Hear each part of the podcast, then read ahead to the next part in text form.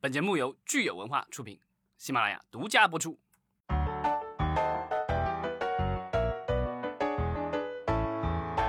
欢迎大家收听新一期的《影视观察》，我是老张。Hello，大家好，我是石溪。前几次呢，我们有聊过美国流媒体平台的战况。咱们的老听友弥勒他留言说，呃，目前在这个迪士尼加上看到的片子啊，好像似乎一直没有这个官方中文字幕。这个跟这个迪士尼，呃，这个跟奈飞上面的情况就有所不同，因为我们知道现在奈飞上面的片子很多都已经能够调换出来中文字幕了，对不对，老张？对，其实除了奈飞以外，连那个就是苹果的流媒体平台啊、就是苹果家、上面其实也已经有呃中文字幕了，官方的啊。我觉得主要是因为这两个平台的话，因为它覆盖了呃不少的华语区啊、比如说咱们的这个就是呃香港啊，然后还有台湾、新加坡这些地区。他们都有这些，就是呃大量的就说华语的人群，所以他们很多的，尤其是奈飞的所谓的原创的节目，啊、都有，就是甚至可以选择简体中文还是繁体中文。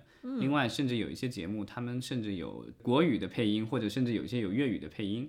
哦，对，所以这个就是选择是非常多的。那我觉得从呃字幕和配音语言上来说，目前我觉得啊、奈飞应该是最齐全的。那、但是迪士尼家也在赶上，而且迪士尼家的话，因为它现在已经在呃欧美基本上都铺开了，所以我看它现在主流的基本上字幕，比如说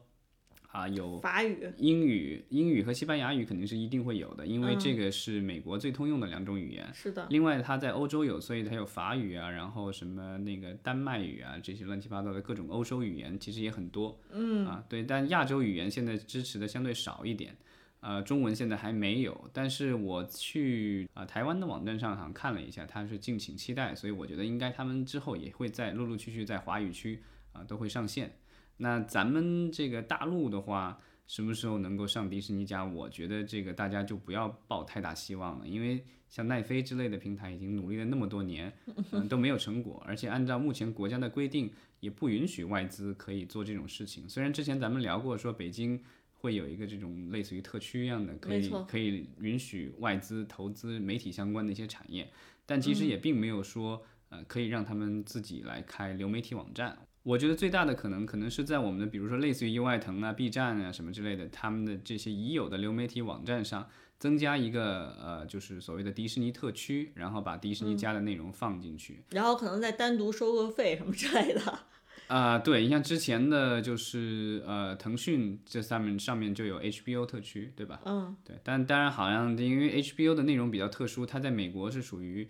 有很多内容比较走成人向，然后所以有粗口、有裸露这些东西的话，在国内都会受到不同程度的审查，所以在啊、腾讯上看 HBO 的那些内容很多都是阉割版，然后所以粉丝很多不得不到最后，即便是已经为这个正版内容付过钱，还是要去网上找资源想看这个完整版的。而且因为之前的一些事件的影响，好像到目前为止，呃，HBO 的《权力的游戏》的最后一集依然没有上线。对，然后腾讯就是花了钱了还挨骂是吧？对做赔本买卖。所以这样的一个关系之后还能不能持续，这个还是一个问号。那迪士尼家的话，我觉得它比较特殊的情况是说，它上面的内容都是比较合家欢的一些动画片，然后还有一些比如漫威啊，这个就是呃星球大战的一些剧集和电影，这些其实很多、像电影的话，很多在国内已经上映过。那剧集的话，其实也都是合家欢的 PG 这个级别左右的，没有什么裸露，基本少量的暴力了，这个都是属于国内能够接受的。和什么宗教啊，其他一些敏感的话题，基本上也沾不上边儿。所以我觉得这些内容，呃，进国内通过审查问题不大。啊、但就是国内的视频网站还有另外一个问题就是，呃，目前来说，呃，自从中美贸易战以后，啊，这种美国的剧集好像基本上审批暂停了很长一段时间，我不知道最近有没有恢复。所以就是，呃，这个时间段的话，我觉得就是美国的虽然这些媒流媒体做了大量的新剧，现在好像是说，我前段时间看到报道说，美国现在啊、就是已经在制作中的每一年的这个新剧的这个数量应该是创了历史新高了。嗯，对比之前只有电视台这样一个消化渠道来说，现在的因为流媒体的这个繁荣，也造成了剧集市场的这个很大的一个增长。但是这样生产出来大量的剧集，呃，在中国以外，我觉得就是属于大量被消费。但是因为我咱们国家的这个政策限制，这些剧集如果国内的观众想要看到的话，可能还是得自己自寻渠道。如果想通过正版的渠道看到的话，能看到有限。因为之前咱们在节目里也聊过，一个是说咱们国家有这个配额的限制，对吧？就是你的视频网站上，呃，就是进口内容不能占总内容超过三分之一。另外的话，好像单一国别也不能超过这个总的进口内容中的三分之一。嗯。所以这个三分之一又三分之一，其实你要想一下的话，这样的话，那就是其实就是一个九分，不能超过九分之一是美国内容。所以这个就是啊，好莱坞的制作这些，呃，虽然我们说制作精良吧，然后内容很不错的这些剧集，但是他们要进入国内，其实。呃，阻力比较大，然后又受到这个政治的大环境的影响，所以，呃，我觉得就是大家现在就且看且珍惜吧。嗯，当然你说到说这个单一国别，像现在有一些剧，比如说像韩剧《王国》这种，你怎么定义它的国别？因为它其实投资方已经是美国了哈，虽然说是韩语剧，但它其实也算是 半个美剧了。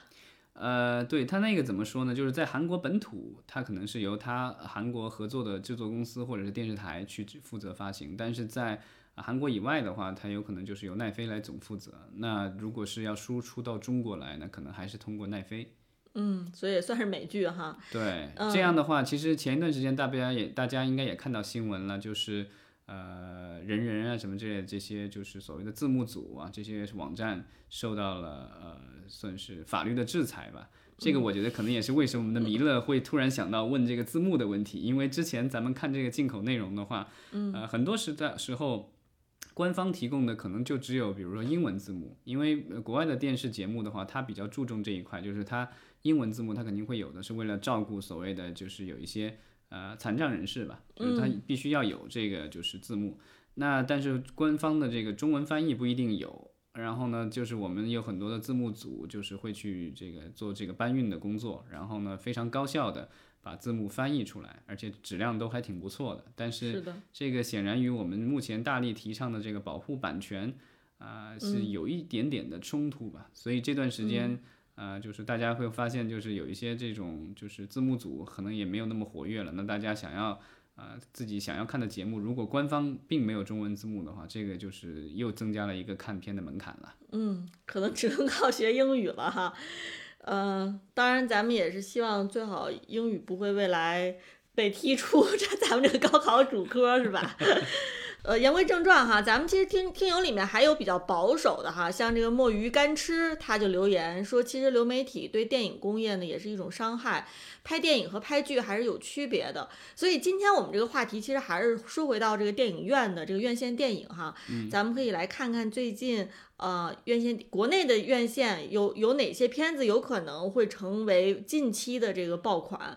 然后我觉得咱们在说国内院线之前呢，呃，可以顺便提一下，前几天呢有一条新闻也是引起大家很多关注，就是呃，今年奥斯卡这个呃，他发布了这个候选提名，呃，对，提名名单。那在这个名单里面呢，有一部电影哈是格外的亮眼，就是《少年的你》，他入选了这个最佳外语片的提名。对，然后它是代表的中国香港地区啊，虽然就是。呃，我不知道咱们国家就是大陆的话是推选的是那个哪一部？我记得咱们聊过，我记得是夺冠，是吧？咱们当时是其实是聊过这个话题，对，有有对有这个新闻爆出来是咱们报呃今年报的应该是夺冠。嗯，那这个就比较有意思了，因为其实我如果大家对曾国祥导演熟悉的话，他其实是受呃陈可辛导演的提拔，因为他父亲这个就是呃曾志伟的关系，所以跟。呃，陈陈可辛导演算是算是世交吧，嗯，然后所以呢，之前他的片子其实也是陈可辛导演监制的。那这一次的话是徒弟打败了师傅。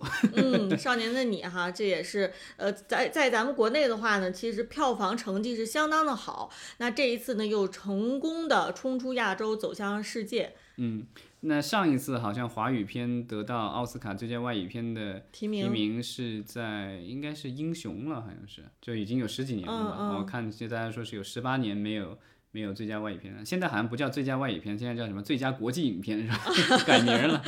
但大家就是还是说 international 是吧？它变成 international。对对对，就好像这现在都不说这个外国学生，都说国际学生是一个道理，对吧？对。嗯，其实奥斯卡我们也是一直很关心它的这个走向哈，因为像去年来说，这个《寄生虫》作为一部韩国电影能够夺得奥斯卡的最佳影片，其实也是让很多人我觉得就是大跌眼镜吧，因为好像在历史上奥斯卡从来没有这个最佳影片还没有给过一部这个非英语电影，是不是？嗯，对，啊、这是呃，但这一届的奥斯卡的话，我觉得就是不仅是中国电影啊、那甚至整个亚洲电影和亚洲电影人都创造了各种记录吧。因为这次的最佳导演里呃有两位亚裔的，对吧？一个是我们之前聊过的 Chloe 赵赵婷，对，然后她是出生在。呃，中北京，然后呢，在北京长大，然后之后在呃英美留学，然后之后在美国导了几部片子，独立的电影。那这一次的话，啊、她的这部呃无人之地，对吧？然后啊、虽然有目前来说好像有一 有一定的争议，国内上映可能也是一个大大的问号，但是这并不妨碍他在美国的各大奖项上有各种斩获。好像昨天的消息，在美国的呃制片人工会的这个评年度评选当中，这部影片也是评选上了这个最年度最佳影片。嗯，没错，嗯，我是我看到咱们听友里面哈，其实也有你变了哦，他其实留言就是说这个赵婷哈，可能他也是有一点 倒霉吧，就是在国内现在目前面临的这个舆论上面的这个压力呢，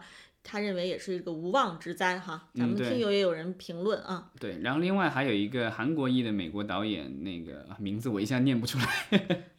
对他导了一部这个，他其实是根据自己小时候的经历、呃家人的那个经历改的一部电影，是叫 Miner》啊，《Miner》《Miner 吧。啊，我我不知道那个念的准不准啊。那个他是他他这部电影也比较有意思，他是主要是他讲的是他韩国家庭移民到美国，但里面的主要语言其实是用韩语讲的。对，然后呢，呃，男主角也提名了这个男，就是最佳男演员。就是如果大家看《行尸走肉》的话，就是里面的那个 Glenn、Steven 元，然后这也是亚裔的演员第一次提名最佳演员奖。嗯，其实最佳演员好像是给到这个亚裔演员，这个其实在历史上是非常少见的，对吧？好像以前没有提名，没有过，对，这是、哦、都没有所以啊他说这一次的话是啊、算是亚裔的演员突破了他们管那个叫什么？因为一般的不是玻璃天花板嘛，玻璃天花板，对对他这个就是因为他是华人，呃，亚洲人是跟竹子有关，所以他们管这个叫竹天花板嘛，叫 bamboo 哦 ceiling，、对，就突破了这个。然后如果最后能得奖的话，那我觉得可能就更厉害了。另外这部叫 Minery 哈，好像翻译我看有有翻译叫梦想之地的，对，然后它的这个就是女主角，呃，尹汝贞好像也这个提名了最佳女配角，嗯，七十多岁的老艺人啊，所以这个就是这个算是亚裔电影人的很很大的一个成就了。然后另外还有一个，我看这个演员不是很熟悉，好像是巴基斯坦裔的这个一个演员，然后是然后他也是提名了这个也就是应该是男男配角吧，嗯，就是嗯，所以今年其实奥斯卡的颁奖典礼哈，如果咱们大家有条件的话，也可以关注一下。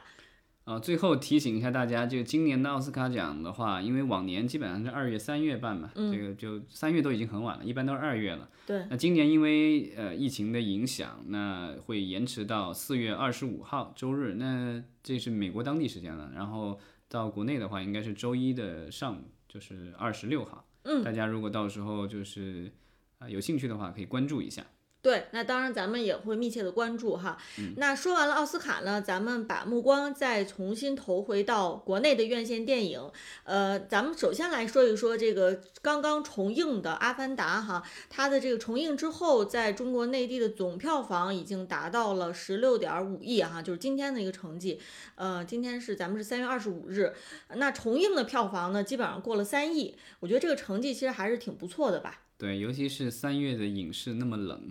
对对对，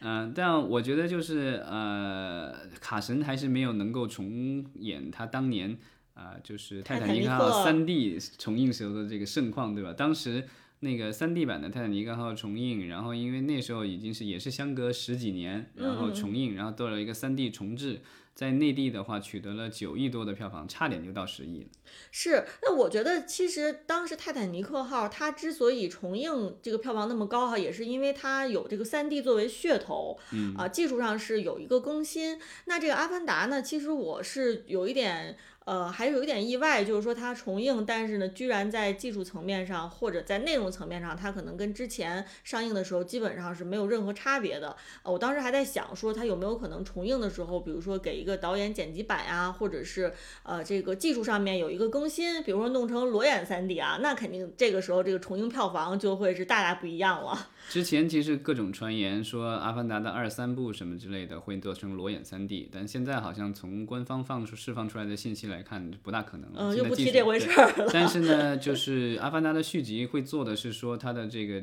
就是所谓的这个叫什么帧率的话会更高，就是它刷新的那个频率会更高，那样这样的话在动作场面上的话可能会更流畅一些。但是这个我就不知道有多少影院到时候能支持这种格式，因为之前李安导演的这个什么比利林安什么之类的，其实也用过类似的这种，那他那个更高了，他那个一百二十帧，那就是呃《阿凡达二》好像他说的是每秒可能会四十八帧怎么之类的吧，对，就稍微高一点，但不是那么高的，那可能支持的影院能够稍微多一些，但我们到时候也要看。呃，我觉得《阿凡达》现在重映三亿多的票房，也基本上也都是月度冠军了。嗯，没错，因为我们其实之前就说过，好像呃每年春节档之后哈，其实是比较冷的一段时间，但是今年呢，好像似乎又是格外冷，因为咱们我看有一些报道说，目前我们这个片源不够哈，这个已经这个危机已经其实是慢慢的已经露出端倪了，已经有有些凸显出来了，就是确实没有片子能够上。不过这个月还有几天嘛，明天其实有一部这个好莱坞电影上映，那就看这个如果。呃，一切顺利，那我觉得三月份的冠军有可能是他。虽然剩下只有几天的时间，这到底是哥斯拉还是金刚？哥斯拉大战金刚。对，因为哥斯拉大战金刚的话是在明天，呃，二十六号正式全国公映啊。就是大家如果对怪兽片这个有兴趣的话，可以去影院看一看。嗯，老张是已经有幸参加了这个全球首映了，是吧？然后这个。呃，号称是全球唯一的一个首映了，对，可能是因为这个就是全球疫情的影响，所以目前只有中国的大陆地区啊会做大规模的院线上映。呃，在其他地区的话，如果大家关注过我们之前聊的这个就是关于流媒体的新闻，就知道，呃，华纳兄弟作为这部电影的就是中国地区以外的全球发行方啊，已经老早就宣布了，就是他今年所有的这个院线电影都会是在院线和网络同步上映。所以呢，咱们国家是在。啊，二十六号上映这部《哥斯拉大战金刚》，然后呢，美国的话是在三十一号，三月三十一号在网络和院线同时上映，所以呢，这个就是在月底的时候，其实就会有高清的资源出来，所以这个我觉得这个盗版的威胁，啊，对它的票房，我觉得可能还是会有一定的影响。那我们看吧，因为这这是我们咱们聊的是三月票房嘛，所以我觉得三一切正常的话，我觉得。这个月的票房冠军应该是《哥斯拉大战金刚》吧？嗯，不过老张，你去了电影院看之后，你说实话，你觉得像这样的电影，是不是还是电影院里面看的确会过瘾一些？啊，我觉得是的。就是你在家里的话，就是即便你家里的屏幕够大，但我觉得你很难复制出影院的那个音响的效果。对，因为那个片子确实是要炸裂的，因为里面的那个各种巨兽的搏斗，然后他们的这个喘息声，以及他们这个就是。这个叫什么震天撼地的这个战斗，你都要通过这个，就是不只是画面，还要通过这个声音去感受的。就是你的座椅啊，这个地面都会被这个巨大的音响给震动的。哇，所以听起来好像就是这样的电影看完之后，还是一种超越日常体验蛮多的一种观影的一种快感哈，还是有。对。那如果你这个在这样的电影院都能睡着，那基本上你已经很困了。好的，行，那如果是我们听友里面最后有决定去看了这个《哥斯拉大战金刚》的呢，也可以把您的这个观影体验啊给我们留言。呃，那我们说完了这个三月份值得期待的电影呢，咱们就来看看四月份，因为。毕竟呢，就是我觉得四月份呢，在往年哈，其实就是春天一开始，然后呢，也是虽然说档期不是一个很火爆的档期，但是呢，往往呢也会有一些惊喜给大家。所以我在想说，今年四月份是不是也会有出来一匹黑马哈，或者出一个爆款？啊，咱们之前聊就是说，呃，说三月的票房一般会比较冷淡一些，但这几年其实三月底四月初的话，一般会有一个小高潮。啊，因为就是呃，漫威啊，还有环球什么的，都通常会在这个时候放一下这个《速度与激情》啊，或者是漫威的什么超级英雄电影。对，就是是好莱坞片子的一个小黄金黄金档期这一种感对，然后四月初的话，有一个我们的这个就是清明节的小长假啊，一般有三天，所以这个时候也会有一些国产片会上来。嗯，对，所以。呃，我觉得就是电影，咱们国家基本上，我觉得就是电影的热度的话，一月份淡一点，二月份因为春节上来，然后三月份又稍微淡一点，但是因为这个好莱坞片的一个启动的话，四月份又慢慢上来，然后又五一档，然后到六月这个就夏天的这各种大片轰炸啊，然后所以我们今年四月份的话啊，依然是类似的情况，但是今年。比较特殊的是说，呃，没有进口片的话，对进口片的话，就是可能没有什么特别重磅的进口片，啊，我觉得就是《哥斯拉大战金刚》可能三月份还会有一些余威到四月份，但是四月份的话，就是目前来说并没有什么大的这个其他的进口片会上映。嗯，之前大家期待可能五月份会上那个黑寡妇，但是这两天迪士尼也宣布把它延期到七月了。嗯，那七月的话就不知道到时候国内国外能不能同步啊？因为之前网上已经有消息传这个黑寡妇已经过审了，但是呢，因为迪士尼的这样的一个宣布，我觉得就是同步的这个可能性就稍微又小了一些。因为如果是五月份的话，我觉得同步性可能性很大，但到七月的话，因为我们有这个国暑期档，对，然后而且因为今年七月特别的这个不一样的地方在于是我们的建党一百周年，所以到时候肯定是主旋律占。这个是主流了，对。对，所以嗯，如果七月份它上不了，然后它如果八月上的话，那到时候这个高清的资源都已经出来了，对吧？这个因为在北美的话，它其实应该主要是在啊迪士尼加上上映，然后可能院线也会有一些，但是就已不不是大家主要的观影方式了，而且高清的资源很快可能就是全球传的到处都是了，这个对票房肯定是有挺大的威胁的。像之前的那个迪士尼的第几部电影，其实都受到类似这样的影响，包括去年的《花木兰》，还有今年的那个什么《心灵之旅》。今年《心灵之旅》是因为它，我觉得它的口碑。这是炸裂了，所以呢，即便是有盗版的威胁，最后好像票房好像到了三亿多四亿吧。嗯，没错。所以我们说起来，就是在可见的未来哈，这个好莱坞新片可能是非常少的。但是呢，与此同时，我们看到其实这个《指环王》三部曲哈，似乎这个重映也提上了日程了。咱们就是不知道大概在四月份或者五月份，是不是能看到《指环王》三部曲的四 K 的重映？嗯，对。呃，因为我觉得就去年咱们没统计啊，但我觉得去年因为电影院关了那么久，我都不知道那个就是咱们每年三十四部所谓的分账大片的名额，去年有没有用完。嗯，如果没有用完，我不知道会不会能够让这些公司能够继续用那个配额用到今年去，跟今年的进行一个叠加。而且今年因为好莱坞的各大片商呃受到疫情的影响，很多的这个新片。呃，就选选择就是线上线下同步上映，或者根本就是线下不上映了。所以就是呃六大的能够提供的片子，就是做分账片的话，其实越来越少。所以我不知道就是今年有没有这种可能，说这个配额又用不完。嗯，那有没有可能就是拿一些老片、一些经典老片出来？嗯，去分享这个配额哈。对啊，我觉得这个可能就是怎么说，这个弥补损失的一种方式吧。阿凡达已经，我觉得就算是开了个好头吧。嗯。然后之后三亿还是还可以这个票房。对，然后呃，咱们看到华纳其实就是也不甘这个落后，对吧？因为那个阿凡达是迪士尼旗下的，嗯。然后现在的话就是呃，指环王，华纳旗下指环王三部曲也说要做重映了。对，呃，其实我想这个经典重映哈，可能对于咱们影迷来说是一件好事，呃，但是不知道从商业层面上来说哈，是不是一直会有这么多人买单？因为我们说现在很多新片都，如果是你在网上大家看到了哈，可能都懒得走进电影院了，那更别说老片了。这些老片其实很多人可能在网上都看了很多遍了。就是老片，虽然就说你哪儿都能看得到，但我觉得它有有有一些，也有一些它的优势吧。一个是说大家耳熟能详了，对吧？然后这个就是真正的影迷，呃，可能还是想在大荧幕上重温这种经典。另外的话，我觉得因为它是老片重映，啊，这种有我觉得有算是半公益性质吧。所以呢，就是片方的话，通常会就是少要一些分账。这样的话，就是电影院的话，其实也有这个播这个片子的时候。其实它怎么说呢？可以降低一些票价。像这次《阿凡达》的这个重映，咱们不是去看的万达的那个，对，才三十块钱、四十块钱一张 IMAX 的票，对这个已经是很低的票价了。对，当时其实我们还是挺惊讶的哈，因为尤其是经历了这个春节档的这个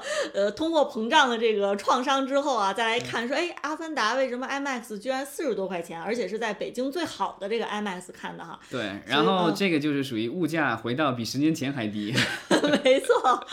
所以就是大家如果赶到这个老片重映呢，呃，就是一定是走过路过啊，不要 错过。对啊，所以我觉得就是这个低价的话，就是我觉得还是会有一些观众会有兴趣的，因为毕竟这些片子的效果自己在家里还是很难这个能够得到很好的还原的。嗯，没错。那说完了这个《指环王》三部曲啊，我们看看这个四月份还有哪些国产片是引起了我们注意的。呃，我首先想说的呢，就是这个四月二号要上映的一部叫《我的姐姐》的这个剧情片哈。我跟老张呢也是刚刚看了预告片，觉得这部片子呢是其实是非常有意思。嗯，这个就是导演叫殷若星，我印象当中好像他有跟张子枫有两部片子有合作，这是其中的一部。再见少年呢，就是刚才老张你说的是这个导演殷若欣和张子枫的这个合作。那那一部片子呢，其实本来也是定档在二零二零年年底的，但是不知道为什么到现在呢还没有定档，没有正式上映。但是他们这个第二次合作的这个《我的姐姐》已经定档在四月二号了。对这个，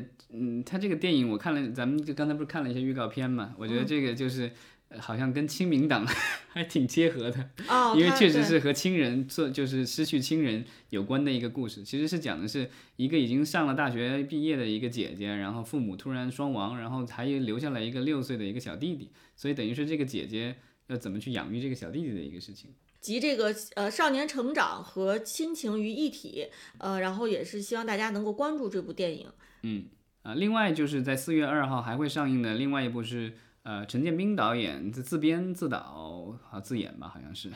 嗯，对，对他这个电影叫第十一回。对，他其实是讲的是一个就是类似于那种戏中戏的那种故事，就是这个男主角被人误会是杀了人，然后呢，三十年后，呃，这个当地的话剧团然后把它摆成一个舞台剧，然后呢，就一系列的故事发生了，然后他想给自己证明什么之类的。哦，就是说这个舞台剧是把他作为这个凶手搬上了这个舞台，对，然 后他想改变剧情什么之类的，这个就好像改戏。呃，改戏啊，这个，反正呃有有很多的喜剧大咖的参与吧，所以我觉得它嗯应该是一个这种诶，可能我觉得可能黑色喜剧吧，因为演员阵容其实挺强大的，陈建斌自己出演了，然后另外有周迅、大鹏，鹏，还有窦靖童、春夏，对吧？还有这个嗯就是你看那个就是那叫什么呃于志啊不对不对于谦儿，于谦儿啊对谦儿谦儿哥也在里面演，对吧？还有这个那个老戏骨牛犇老师呢。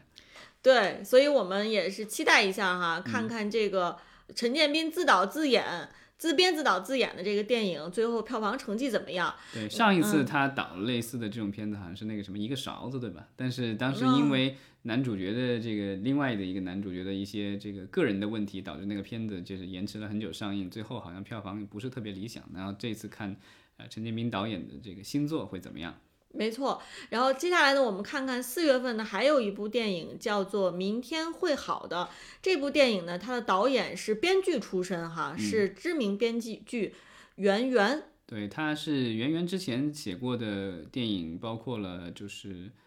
滚蛋吧，肿瘤君》和后来的我们，都是算是都是两部爱情片吧。嗯，这也有一些励志励志的成分哈。嗯我们看这个《明天会好的》，它的主演很有意思，大家猜是谁？而且不用猜了吧，你也看不到大家的反应，这个环节完全没有意义。但我说出来，我觉得大家可能会啊恍然大悟哈，是 Papi 酱。对，这是就是呃典型的这个网红出身嘛，然后最后走上了这个呃演上去大屏幕的这条道路。但是 Papi 酱，我觉得可能大家可能有很多人都遗忘了他到以前到底是干嘛的，但我记得他好像是中戏的研究生，学的是编剧。所以呢，这部电影的话是有一个以前做编剧的人做导演，然后由一个以前做编剧的人来做的主演。哦，很有意思哈。对，对然后我们看他的这个题材哈，基本上是关于这个北漂年轻人励志的故事，是吧？对，女主角好像是这个没钱了，然后所以招了一房客，然后这个就是然后两个人一男一女住的住就是共处一室，然后共同的在北京这个呃残酷的帝都 煎熬奋斗，没错。那这个呢，其实是一部喜剧。说到喜剧爱情呢，喜剧。对，说到喜剧呢，其实还有另外一部喜剧呢，我们也觉得可能会引起大家的注意哈，名字就很有感觉，叫《来都来了》。嗯，然后那个就是整这个故事的话，一看它是一个拼盘式的故事，然后讲的是好几个家庭，呃，就是各种事情，就生活中的这个呃各种难题吧。呃，这个片子的话，就是看那个剧情介绍，我觉得它应该是这种几对故事的这种拼盘式的故事。然后嗯，让我想起了《爱情麻辣烫》。对，但导演刘奋斗其实就是《爱情麻辣烫》的编剧，嗯我对说呢对所以就是他可能还是类似的这样的一个故事，然后通过群像来表现大家的这个就是生活中的各种不容易吧，就是感觉还挺喜庆的，然后看预告片感觉也是比较喜庆，所以我觉得但是我觉得他这个喜剧可能，我不同意用喜庆这个词儿啊，它可能是比较黑色幽默一点儿，嗯。就是有一点这种讽刺，啊、有一种这个有一点这种呃，我们可能说有点高级黑吧，有一种这种感觉，所以我看了之后也觉得是挺期待的哈，嗯。因为《爱情麻辣烫》在当年也是这个很典型的一部中国电影里面，也算是一部经典了吧。对，虽然当时的好像当年的国产片的票房冠军，对，而且它也是开启了一种中国电影的一种呃新的形式吧。对，然后现在的话，其实这种拼盘式的电影，其实这两年又有了复苏，对吧？就是有我和我的这个系列，其实都是这种拼盘式电影。那呃，但是爱情的这种拼盘式电影，前几年其实也做了一些，什么在世界中心呼喊你啊什么之类的，好像但是都比较惨败。啊、甚至那个就是《爱情麻辣烫》好像也做了一个类似于像续集一样的什么《爱情麻辣烫二零几几》的那个东西，嗯，啊、然后也不是很成功。那不知道这一次的这个刘奋斗导演啊，再次出手能不能挽救这个呃，就是爱情拼盘式电影的模式？因为上一次比较成功的，可能也就是什么《北京爱情故事》了，对吧？哦，是的，呃，那我们其实像这个来都来了哈，它可能是还是属于这种比较小，呃，就是成本不是很高的这种小成本电影。那接下来呢，我们来看一部这个大的特效片，它是叫《超级的我》。那这部片子其实我们之前好像在立项的时候呢也有提过哈。这部片子呢，它是由很有意思一点，它是由这个美国的罗素兄弟导演监制的一部中中文的中国的特效电影。对，然后导演叫张冲，怎么说呢？他这个是跟那什么刺杀小说家好像也就是稍微有一点点这个相像吧。其实就是说这个主角是一个十八线什么小编剧，然后他是发现梦里面的这个有超能力，然后能把梦里的东西带到现实当中来，所以他就这个就是突然一下有钱了。嗯嗯，对，这个就是梦梦这个梦境和这个现实之间交错的这种叙事。对，它就是一个奇幻冒险类的故事哈。当嗯然，我们其实今年自从春节档呢，就一直在探讨说，到底这种小成本的喜剧剧情片是在未来会更受大家欢迎，还是这种有一定的概念、高概念的特效片更受大家欢迎哈？我们其实之前还在探讨。对，但这个片子好像我印象当中已经改过好几次档了，所以不知道这个片子改档是不是因为对自身的这个质量有所怀疑。而且之前的宣传一直说的是啊、监制是罗素兄弟，但这一次好像放出来的海报似乎已经罗素兄弟已经消失的无影无踪了。是的，我们刚才还研究半天呢，说哎，说之前不是一直是强调罗素兄弟参与哈？我我对他的这个就是院线前景比较担忧。嗯，那到时候咱们就看吧。对，四月九日上映。那除了刚才我们说的这些国产片以外呢，其实呢还有一部电影，可能也是给大家一个更多的选择，就是由日本的漫画和动漫改编的电影，叫《工作细胞：细胞大作战》，也将在四月九日上到咱们国内的院线。嗯，这个就是之前如果大家在在网络上看过，或者是最近其实央视好像也播了，所以这好像是央、央视六套吧，这个好像哦。是多少年以来第一次在央六，对央视播嗯那个就是日本的动画片了。对，所以看起来在它如果是在央视播的话呢，可能在国内也是有一定的这个知名度了哈。对，然后这个是院线大电影了，其实就讲的是身体里的，把把这个身体里的各种细胞都成了这个就拟人化了。然后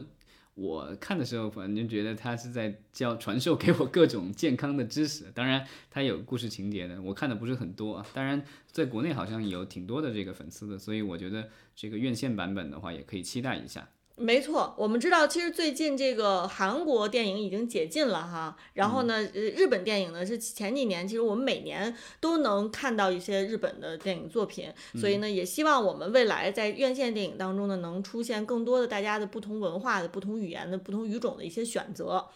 那四月份的话，就是大家的选择差不多就这些了，然后我觉得可能还之后还会有一些电影加入战局，但我觉得，呃，大体上来说，我觉得不会有特别。大体量的电影出现了，因为四月份毕竟没有什么特别的档期，啊，然后呃五月的话就稍微有点不一样了，因为今年的五一啊比较特殊啊，就是咱们的这个国家。给咱们安排了五天的长假，对，而且其实五一在每年呢也都是一个比较不错的一个档期，因为这个时候就是天气刚刚好，是吧？就是不冷不热的，大家呢也愿意出门聚聚会啊，看看电影啊，也都是非常好的选择。所以咱们也看看今年这个五天的五一长假啊，是不是也会出现爆款？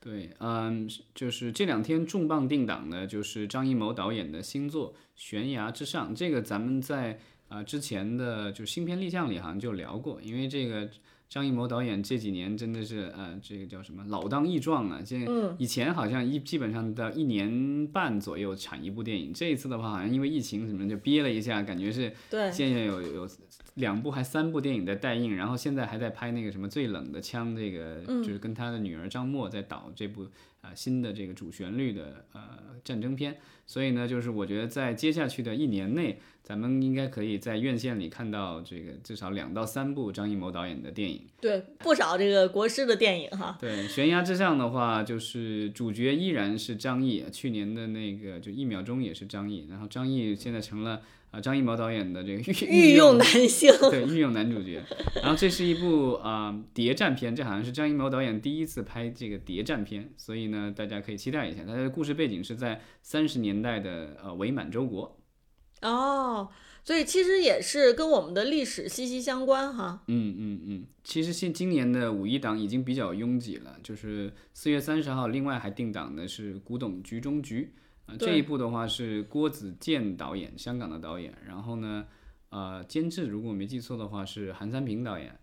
嗯，咱们看，其实。古董局中局呢，也是咱们大家都路人皆知的一个大 IP 了，是吧？从小说的火爆到这个网剧，对，都有啊。嗯，然后这一次的话是电影版，所以我觉得可能场面上什么之类的可能会更加火爆一些。然后另外的话，葛优也加盟了，对，就已经男两个男主角是雷佳音和李现，然后呢女主角是辛芷蕾，然后再加上葛优啊，所以这个阵容挺强大的。然后啊，应该是英皇和国内的公司合作一起拍的。对，咱们也是特别的期待哈，就是看看，就是一一个 IP，它已经各种形式已经开发出来了，然后哪一种呃这个产品的表现表现是最好的，我们也是挺想知道的。对，另外一个大 IP 改编的呃电影也是在四月三十号上映，就是《真三国无双》啊，这个就是如果大家玩游戏的话。呃，都玩过啊，就很很火爆的游戏。然后我看了一下预告片，嗯，在电影里好像也有有对对这个游戏里的这个火爆打斗场面的一一定的还原，因为它是特别夸张的那种打斗了。哦，它就很风格化，是不是？对。然后 啊，导演是周显阳，就之前导过不少动作片啊，包括之前咱们聊过的那个就是《黄飞鸿之英雄有梦》啊。嗯哼。啊，这一次的编剧和监制是他的太还是他的太太那个杜志朗。啊，所以这个夫妻档继续发力，然后主演的话，我也觉得也挺强大的，对吧？这个就是，呃，香港电影的劳模古天乐再次出马，对，古大的。对，然后他演的是吕布啊，这个就是三国最强的男人。嗯，那其实咱们刚刚才说哈，就是拼盘电影好像现来现在是越来越流行了。那其实这个五一档呢，也正好是有一部拼盘电影，它就是由导演张艾嘉、李少红和陈冲联合去指导的，叫《世间有他》哈，他是女字旁的他这样的电影。就是女导演，然后女主演的一部电影，嗯，就是女性视角，对，讲述。女性命运的哈，对，然后女主角是周迅和郑秀文，然后易烊千玺也有加盟啊，这个我觉得易烊千玺好像无处不在。嗯，之前咱们在新片立项里其实聊到过啊，易烊千玺目前在拍的一个新片应该是和呃吴京合作的《长津湖》，嗯、这也是这个主旋律的主旋律大片儿，对战争片了。嗯，那他现这个就是咱们开头聊的这个《少年的你》，对吧？提名奥斯卡。嗯啊，所以我觉得这个今年真的是这这两年吧，就是真是啊，易烊千玺春风得意啊。没错。去年年底的这个《送你一朵小红红花》对，也红到不行。没错，呃，所以我不知道，就是像这个易烊千玺啊，有没有可能会为这样一部女性电影带来更多的这个观众？咱们也是期期待吧。嗯，呃，然后接下来呢，我们看看这个五月一号哈，当天也有几部电影上映，一一部呢是叫《秘密访客》，哎，是由咱们的陈正道导演来指导的。对，陈正道导演的话，上一部的院线片好像还是那个就是《记忆大师》，对吧？记忆大师已经好几年了。然后中间的话，其实陈正道导演也没闲着，然后做了几部网剧，嗯，对吧？然后呃反响也还不错。那这一次的话是这个大电影归来啊、主演阵容非常之强大啊、有郭富城、段奕宏，然后呢还有这个张年轻一辈的有张子枫，还有荣梓杉。嗯、荣梓杉其实就是大家如果去年看了那个大热的网剧啊、隐秘的角落》，他就是那个男主角。哦，咱们看这个张子枫现在也是基本上是无处不在了。之前刚刚有说过，张子枫也是出演了四月份的一部电影，呃，我的姐姐哈。那么嗯咱们看这个《秘密访客》里面啊、张子枫也将会出演。嗯，所以这些都是所谓的零零后的演员的代表了，是吧？没错，呃，所以呢，我们看这一部电影，它是剧情加悬疑啊。这个悬疑片儿呢，可以说也是咱们特别受到观众期待的一个类型，因为悬疑题材能拍得特别好哈，其实也真的是，嗯、挺难的。对，就我觉得陈正大导演他一直在这个方面在尝试吧，因为之前拍那个记忆大师，然后那个、呃催眠大师，然后这一次的话有这一部新片，然后我们可以看看这个国产的这个悬疑电影能不能上一个新的台阶吧。是的，就是能能够在一种类型上一直不断的尝试，并且坚持下去啊，其实真的是挺了不起的。然后呢，就是五月一号，另外还上映了一部就是《阳光劫匪》，这个片子也是改档了好好像挺多次了。这个是李玉导演搭配方丽呃监制，然后这一次的话，好像李玉和方丽还都参与了编剧工作。嗯，啊、这个改整个电影呢是改编自呃日本小说家一坂星太郎，对他的这个原著小说，然后呢，主角是只大老虎，呃，从海报上能看出来。当然，这个这当然主角还有其他人了。这个玛丽和宋佳，嗯、是他们这是这个电影的主角，应该是讲的是这个宋佳丢了老虎，然后请这个玛丽帮他一起找。哦，那我其实特别期待看看这个咱们这个电影当中的主演老虎的这个表现如何哈、对，但我之前有认识朋友这个参与过这部电影的制作，当然这个电影的老虎当然是用真老虎和数字老虎混搭的一个形式拍摄。嗯对，五岁的老虎，我想应该还是相当可爱的哈，嗯就一只大猫嘛。对，所以大家到时候可以在电影里看看哪个是真老虎，哪个是这个电脑输入的这个老虎。